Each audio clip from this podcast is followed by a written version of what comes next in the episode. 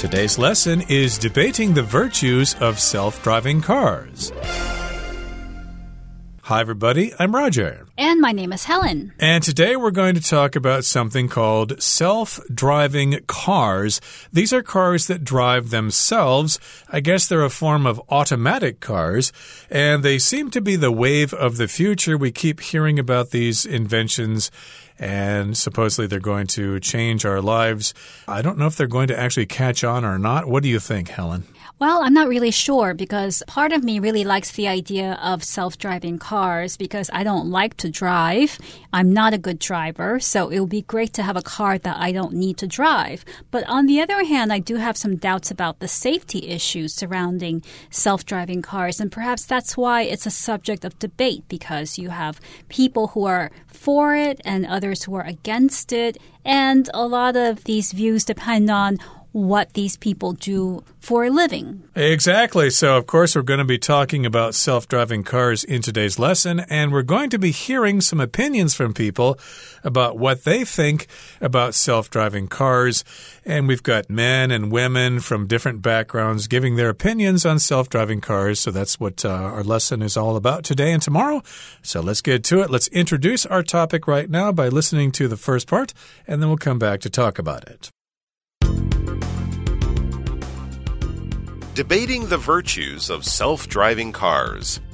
Self driving cars, controlled by artificial intelligence, AI, and guided by advanced sensors, promise a future where vehicles no longer need a human in the driver's seat.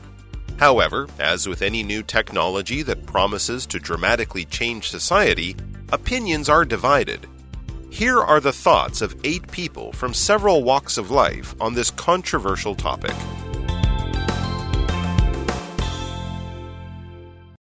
大家好，第一部分来看到标题中的名词 virtue，它的意思是优势或是好处，也可以是美德或是德性的意思。例如，The virtue of living in the city is that there are a variety of transportation options to choose from。生活在城市的好处是有各式各样的交通工具可供选择。又或者说，They say that patience is a virtue。人们说耐心是一种美德。再来，我们看到 controversial。 这个形容词的意思是有争议的或是引起争论的。例如，The controversial film was banned in several countries。那部具争议性的电影在好几个国家被禁播。或是，The controversial book shot to the top of the bestseller list。这本备受争议的书登上畅销书排行榜冠军。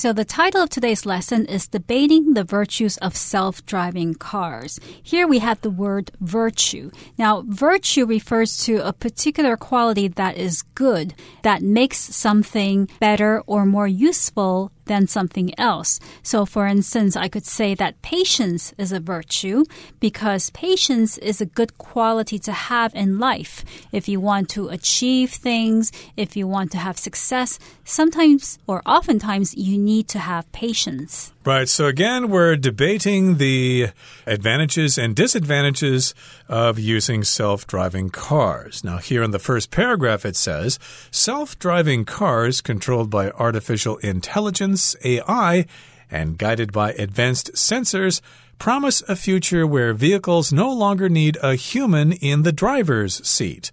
So, this is an introduction to what self driving cars are. They are controlled by artificial intelligence. So, they've got a computer inside the car that is making decisions based on the information it is receiving from the sensors. And, uh, of course, you probably program into the car's computer where you want to go. And so, it uses AI to guide you to your destination, and it uses these advanced sensors. A sensor, of course, is something that picks up information from the outside world. It's going to have to have some visual information, like where the other cars are, what's the car's position on the road, etc. Those sensors or those special instruments will provide that information, and hopefully in the future, we'll not be able to drive our own cars or we won't need to the cars will drive us where we want to go themselves. Right. And as for the word sensor, even though here they're referring to advanced sensors used by self driving cars, we already have sensors in our daily lives. For instance, if you're walking through sliding doors that open as you approach, then the doors open because of a sensor that detects your movement or your body heat. Now, here it says, however, as with any new technology that promises to dramatically change society, opinions are divided. In other words, Opinions are divided about the virtues of self driving cars. Some people have the opinion that self driving cars are a great idea, while others think that maybe we should think twice about using self driving cars on the road. Exactly. So, yes, indeed, opinions are divided. Some people like the idea, some people don't like the idea, some people aren't sure. And here are the thoughts of eight people from several walks of life on this controversial topic. So, if you talk about people being from different walks of life, that just means they have different backgrounds, they're of different ages, different genders, different occupations, etc. So, yeah, we're trying to get an overall picture of people's opinions regarding self driving cars. Again, they're from several walks of life. And of course, this is a controversial topic. People have lots of opinions on this, and uh, those opinions can be divided, and people can have really terrible arguments about this particular topic because it is indeed controversial. That's right. So, depending on who you are, whether you're young or old, whether you like technology or not, you're going to have different opinions on self driving cars. And we're going to look first at two people, Alexandra and Carlos, and find out what they think about self driving cars. Alexandra, 34, software engineer. As someone who loves new technology, I'm really excited about self driving cars. Although they won't be perfect, they will make far fewer mistakes than human drivers do, and this will make our roads a lot safer. Carlos, 45, taxi driver. I'm really against their introduction. What are all of us taxi drivers going to do to make ends meet if we've all been replaced by AI? Besides, can a machine really handle busy city streets better than people? I honestly doubt it. I think you need human instinct to drive safely in those kinds of environments.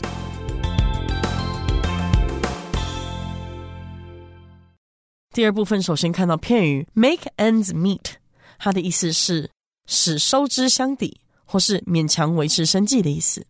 例如 Mary is a single mother with a low paying job, so it's difficult for her to make ends meet. Mary 是个做低薪工作的单亲妈妈，因此对她而言要收支平衡很困难。又或者说，Ruth made ends meet during college by taking out loans to cover part of her school fees. Ruth 大学期间借由贷款来支付部分学费，勉强维持生计。再来介绍名词 instinct。 这个字的意思是直觉或是本能、天性。例如，Whenever I'm faced with a tough decision, I always follow my instincts。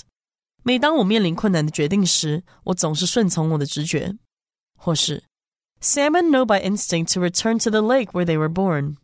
鲑鱼的天性是会游回他们出生的湖泊。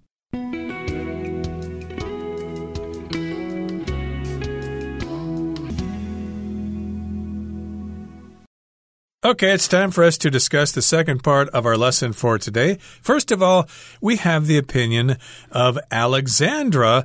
She's 34 years old and she is a software engineer. Of course, you all know what software is. It's basically computer programs that you can use in your PC or in your tablet or in your smartphone.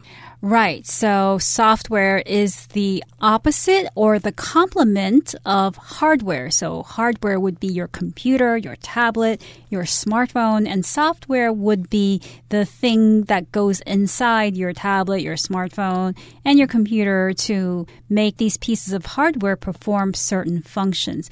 So, Alexandra, she's a software engineer, somebody who creates software, and she says As someone who loves new technology, I'm really excited about self-driving cars. So because Alexandra is a software engineer and she likes technology, and she probably understands more than most people about how self-driving cars work, how AI works, she's really interested and excited about this new technology. Yep, so she loves new technology, so she's excited about self driving cars.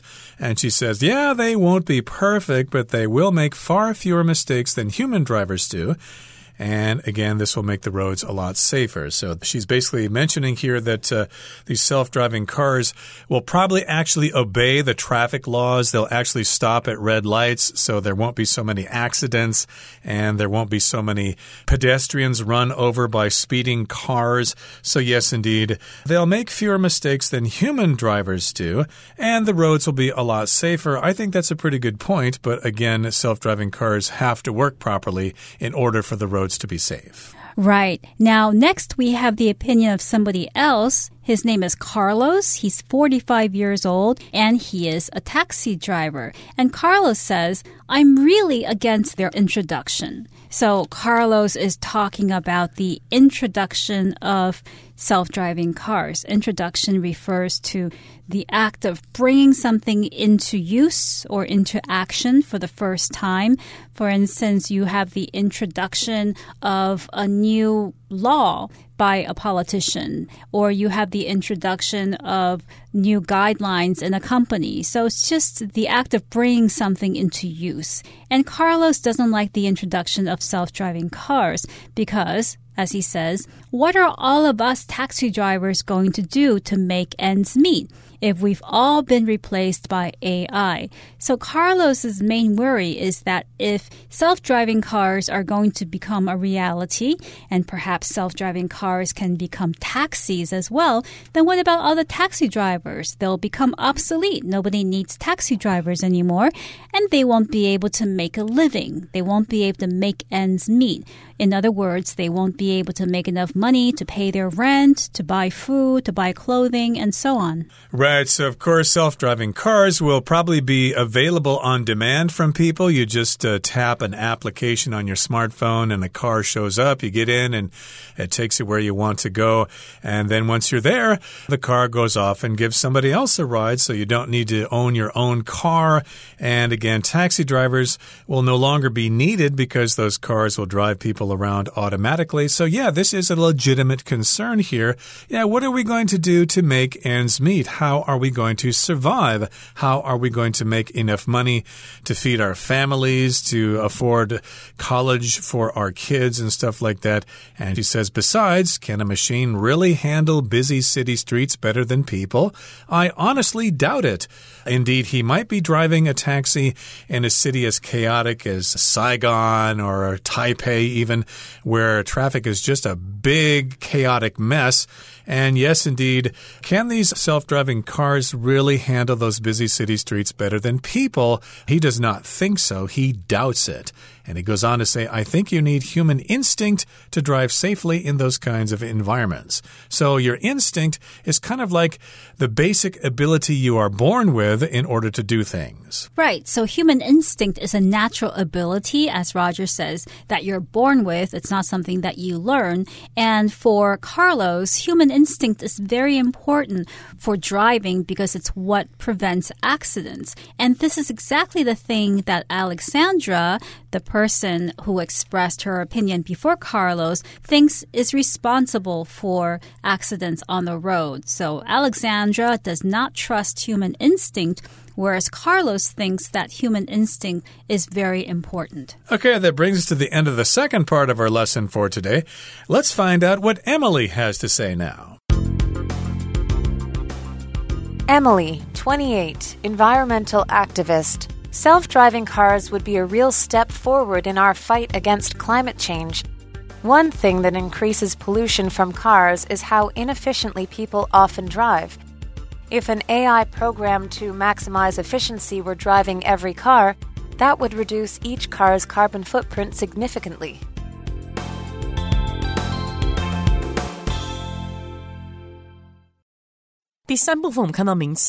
activist 这个字的意思是社会运动人士 或是行动主义者。例如，The human rights activist was honored for her years of brave struggle。该人权运动家因其多年的勇敢斗争而受到表扬。或是，Political activists gathered in the streets to protest the new bill。政治运动人士聚集在街头抗议新法案。再来是 maximize，它是动词，指的是使点点点最大化。举例来说 ，The government has a new program to maximize energy efficiency in all its buildings。该政府有一套新系统，能让所有建筑物的能源效能发挥到最大。或是，John wanted to maximize the number of clicks his website got。John 希望尽可能增加自己网站获得的点击数。另外，补充 maximize 的反义词 minimize，m i n i m i z e，minimize， 它有使降到最低限度或是最小化的意思。例如，Many scientists believe that reducing the usage of fossil fuels will minimize harm to the environment。许多科学家认为，减少化石燃料的使用可将对环境的伤害降到最低。再看一个例子。The organizer of the soup kitchen told his volunteers to try and minimize food waste. 该慈善厨房的组织者告诉志工们要试着减少食物浪费。 最后来介绍 efficiency 这个名词指的是效率、效能或是功效。可以说，The city is trying to improve the efficiency of its transportation system. 该城市正试图提升自身交通运输系统的效率。又或者说。the efficiency of the factory was raised considerably by the new production process. 新的生产流程大幅提高了那间工厂的效率。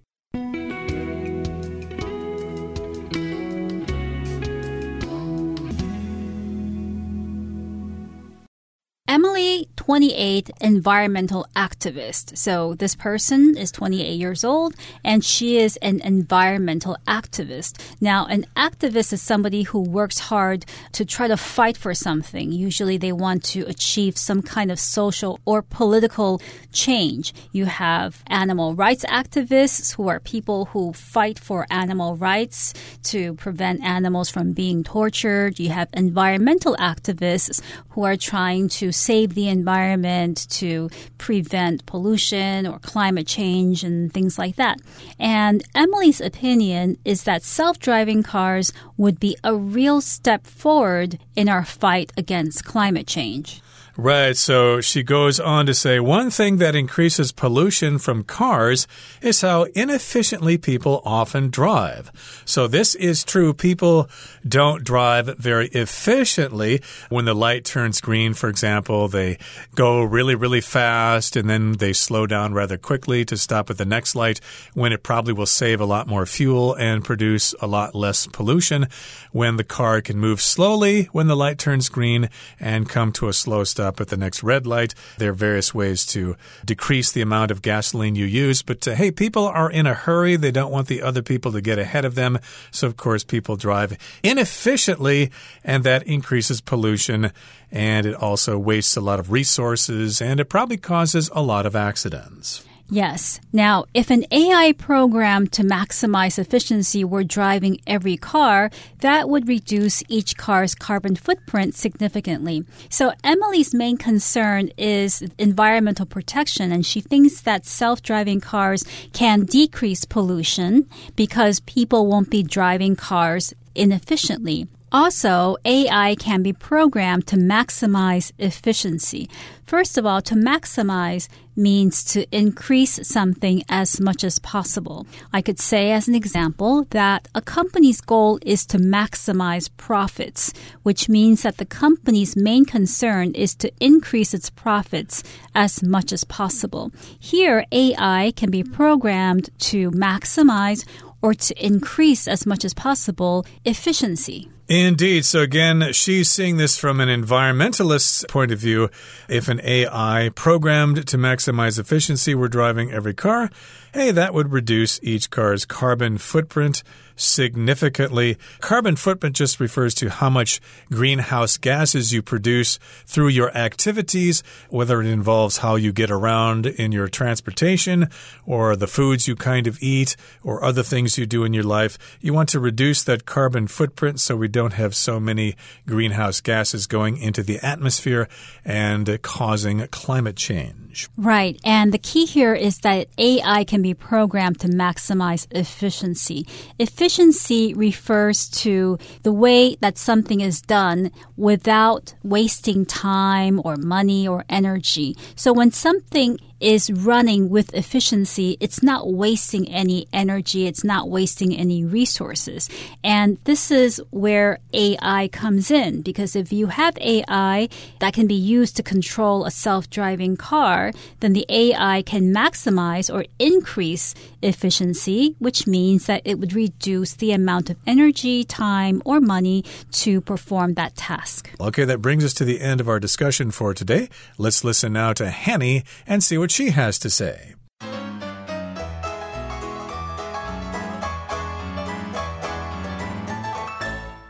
各位同学，大家好，我是 Hanny。我们来看今天的文法重点。课文第三部分，我们看到 C 选项是一位环保运动人士 Emily 提出的看法。他提到说，If an AI programmed to maximize efficiency were driving every car, that would reduce each car's carbon footprint significantly。好，我们看到 if 子句的主词是 an AI，那么后面用分词片语 programmed to maximize efficiency 来描述这个主词，表达说已被程式设定为将效率最大化的 AI 人工智慧。好，那我们就看到啦，这个单数主词搭配了动词 were driving。这其实是用到了 if 引导与现在事实相反的假设句，用来表达跟现在事实相反或者是极不可能发生的假设。好，那我们就来看看它的句型结构是 if。主词加上过去式动词，或者是 were 点点点，逗号主词加上 could、would、should 或是 might，再加原形动词，这是表达假使怎么样，如果怎么样。那其中的 if 子句也可以移到主要子句后方。这时候注意，移到后方的话，句子中间就不用加逗号喽。好，那另外要注意的是，if 子句的动词是用过去式，可是如果你要用 be 动词，不管人称，就一律都要用 were。那至于主要子句的部分，则是用过去式助动词 could、would、might 或者 should，再搭配原形动词。我们造两个例句：If I were you, I would make the same decision。如果我是你，我也会做出同样的决定。那注意，if I were you 这个 be 动词，我们是固定用 were。再来，If I had more free time, I might take up the piano。如果我有更多空闲时间，我可能会开始学钢琴。但现在的事实就是我没有更多的空闲时间，所以我做了这个假设。好，那补充一下刚刚说的 if 子句的动词要用过去式。那如果你想要在其中用到助动词的话，这时候也必须使用过去式助动词哦。就像课文第二天，他有一句写到说：If self-driving ambulances could navigate traffic more efficiently, a lot more lives might be saved. 那 if 子句的动词部分，它就用到 could navigate，然后主要子句的动词部分，它用到 might be saved。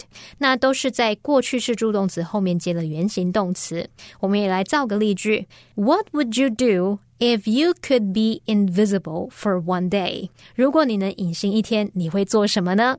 好，那也顺便补充一下，如果我们是要表达跟过去事实相反的假设，它的句型会是 if 主词加上 had 加过去分词 pp 点点点逗号主词 could would might 或是 should 再加 have 加 pp。我们看到句子里面，if 子句是用过去完成式 had 加 pp，那么主要子句则是用 could、would、might 或是 should 去搭配完成式。举例来说，If I had known the secret。I would have told you。要是我之前就知道那个秘密，我早就告诉你了。那过去的事实就是，我当时并不知道那个秘密，所以没有告诉你。而这个例句就是在假设相反的情况。如果我当时知道，我就会告诉你啦。好，那么以上就是今天重点整理，我们来回顾今天单词吧。Virtue. Ray's patience has proven to be a virtue in his high stress job, as it helps him handle difficult situations calmly. Sensor A motion sensor in the watch keeps track of how many steps you take each day. Controversial. The new law is very controversial, and not everyone is happy with it. Software. Alex develops software at a large technology company. Instinct. John relied on his instincts as he made his way through the dark house. Activist. Political activists are demanding a change of government. Maximize. Vernon wants to maximize his income by taking on extra work. Efficiency. Changing the light bulbs in your home can result in greater energy efficiency.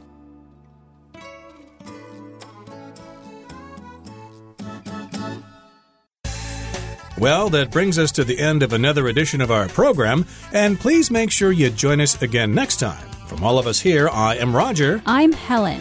See, you next time.